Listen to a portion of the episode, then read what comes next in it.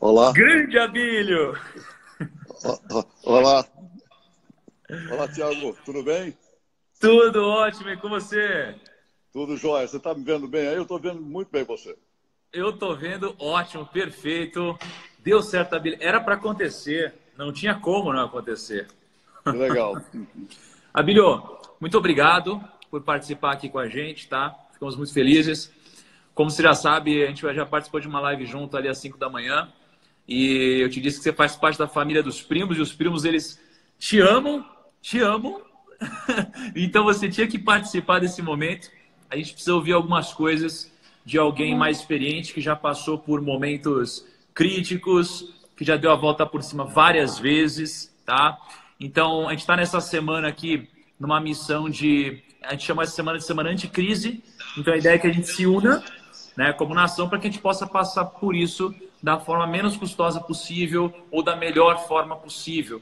E aqui a gente está num cenário que tem muita gente que tem presa, gente que está com medo, gente que está querendo é, procurar oportunidades nesse momento, tem de tudo, né? Então, Abílio, seguinte, você é uma das pessoas, para mim, mais influentes uh, do Brasil, talvez do mundo, pessoas uma das histórias mais incríveis de todas, no mundo dos negócios, tem feitos extraordinários. Eu queria que você me falasse um pouquinho, Abílio, do que, que você está sentindo aqui do momento dessa crise. Você que já passou por tantas crises, conta um pouquinho para a gente a sua visão, Abílio. Olha, Tiago, uh, é verdade.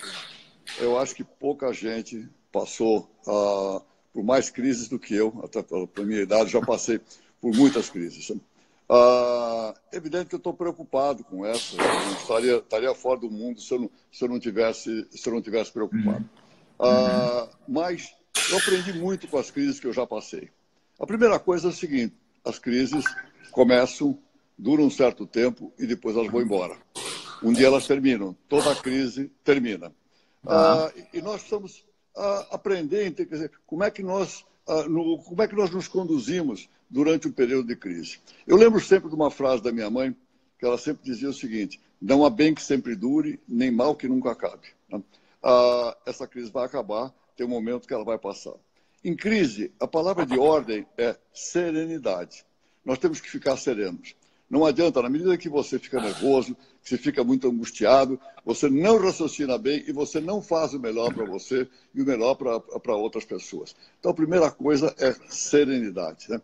Serenidade, uh, ter uma, uma convicção de que nós estamos fazendo a nossa parte, uh, seguindo as orientações das autoridades médicas, uh, no nosso caso, do Ministério da, da Saúde, seguindo a orientação.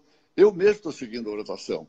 Ah, eu estou em casa ah, com minha mulher, com meus filhos pequenos, meus outros filhos adultos estão em casa também, ah, seguindo essa orientação da gente ficar recluso, a gente ficar o mais possível imóvel num determinado, num determinado lugar. Então, isso aqui eu acho que é importante nesse momento. E manter, tentar manter a serenidade, não ficar excessivamente angustiado. O que eu recomendo aqui ah, por tudo aquilo que eu já passei. Ah, você, você conhece, você sabe, então, quer dizer que eu tenho meus pilares, que eu me suporto na vida. Ah, eu recomendo às pessoas que sigam isso, né? que procurem nesse momento né? não ficar demasiadamente angustiado, que procurem se alimentar bem, tomar muita água, muita, muita água. É importante então, que as pessoas façam isso, se alimentar bem, mesmo em casa, procurar uma maneira de fazer um pouquinho de atividade física e, principalmente, desenvolver coisas que são importantes, a espiritualidade uh, e o amor. O amor para as pessoas que estão uh, junto de nós, pela nossa família, nossos filhos, nossos pais, uh, nossas esposas. desenvolver o amor, desenvolver quer dizer, um carinho por todos eles e, principalmente, a espiritualidade. Eu comecei ontem, no domingo, o colocar. Eu tenho, eu tenho um programa espiritual que eu faço já desde o primeiro domingo deste século, desde o primeiro domingo do ano 2000. Ah, todo dia tem uma frase, todo dia tem um pensamento, e todo dia eu leio esse pensamento. São 63. Quando termina, eu começo de novo. Então, eu comecei ontem um programa espiritual, colocando na, na, nas minhas mídias sociais o do dia, que é aquilo que eu estou fazendo, e pedindo para as pessoas que acompanhem, que façam também, que leiam, meditem em torno daquela frase. Isso tem sempre me feito muito bem, muito bem na minha vida. Então, desenvolver a, a espiritualidade nesse momento eu acho extremamente importante. Do meu lado, Tiago, a gente está procurando ajudar. A gente está procurando ajudar. Ah, nós ah, temos que olhar para aqueles menos favorecidos. Minha mulher não sai. Ah, esses dias tem trabalhado direto o tempo inteiro, tá? Uhum. procurando organizar cestas básicas, procurando organizar doações para as pessoas mais carentes, porque nesse momento tem, tem muita gente que ficou sem emprego, tem muita gente que, que, o, que o dinheiro não entra, então você precisa ter consciência disso e procurar ajudar. Nós não estamos procurando ajudar somente com palavras, entendeu? nós já fizemos doações em dinheiro entendeu?